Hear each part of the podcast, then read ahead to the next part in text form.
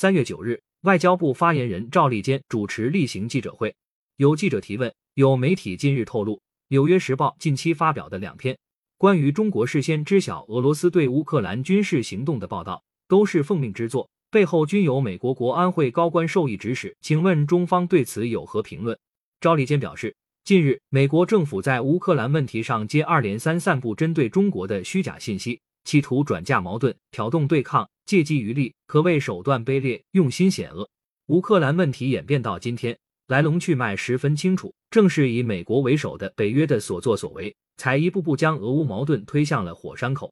赵立坚指出，美国无视自身责任，反而指责中国有关乌克兰问题的立场，给同时打压中俄两国的图谋寻找操作空间，以达到维护霸权的目的。